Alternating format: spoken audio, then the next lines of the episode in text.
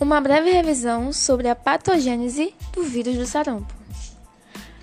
O vírus tem uma alta capacidade de infectar células diferentes e altamente móveis em vários compartimentos anatômicos, como o trato respiratório, tecidos linfóides, trato gastrointestinal e pele, o que complica esse estudo.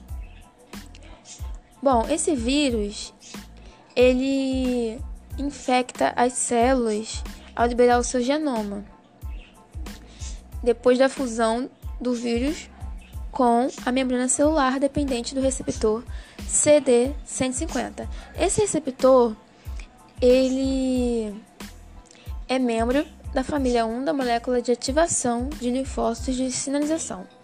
E também se conecta à nectina 4, que é um receptor também do vírus do sarampo. Mas não só esses receptores que o vírus do sarampo se liga.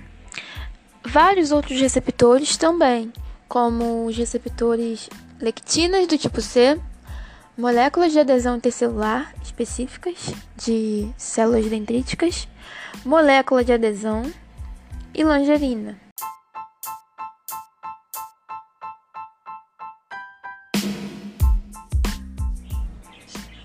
Por isso, através do sarampo, pode-se adquirir várias outras infecções graves, pois ele acarreta em uma supressão imunológica, o que seria uma amnésia imunológica, deixando o sistema imune comprometido, por isso sendo chave de entrada para outras doenças.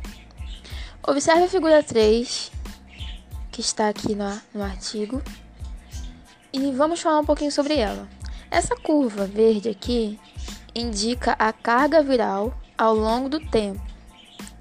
E as letras representam as várias fases da doença.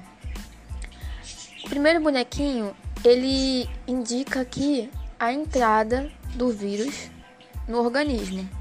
Então, na letra A, mostra a entrada do vírus no trato respiratório superior e inferior, infectando células CD150 ou ligando as células dendríticas ou macrófagos alveolares que infectados migram para tecidos linfóides dos brônquios. E aí é o início do vírus no corpo, né? A letra C mostra aqui o vírus drenando os nódulos linfáticos. E na D, a disseminação da infecção através do sistema circulatório. E aqui no onde está o segundo bonequinho, já podemos ver a infecção dos linfonodos locais. Na letra E e na F, mostra a infecção de células epiteliais respiratórias, levando à liberação de partículas infecciosas para a luz do trato respiratório. Então, na letra F, nós podemos ver aqui já a disseminação sistêmica do vírus.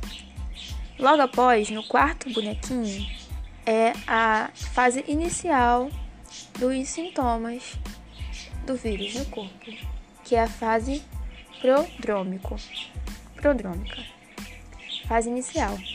E na letra G e H, mostra a infecção de células dérmicas, mieloides e linfóides, seguida pela disseminação da infecção entre os queratinócitos epidérmicos de uma maneira dependente de nectina 4, o receptor que nós já falamos aqui.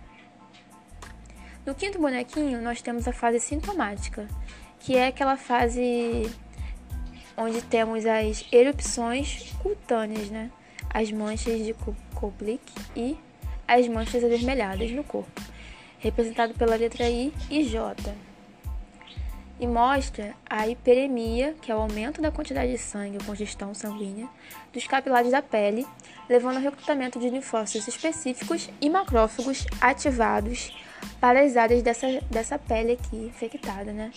E junto com o edema vem a erupção cutânea. E na J temos a recuperação, a perda de linfócitos parcialmente mascarada pela expansão das células recém-geradas. Então, na letra J, já indo para H, nós temos a fase da recuperação do indivíduo, que parece estar bem melhor aqui, indicado pela letra K e L também. E a erupção cutânea ela vai desaparecendo e ficando sem infecção. E o paciente fica protegido contra o sarampo clínico por toda a vida. Porém, devido à perda, grande perda de linfócitos e células plasmáticas e, consequentemente, anticorpos, o paciente começa a ficar suscetível a outras doenças infecciosas, principalmente respiratórias, que é a fase da imunossupressão, né, causada pelo vírus do sarampo, indicado pela letra M e N. Então, fica vulnerável a várias outras doenças. E abaixo dessa figura dos bonequinhos, nós temos umas curvas aqui.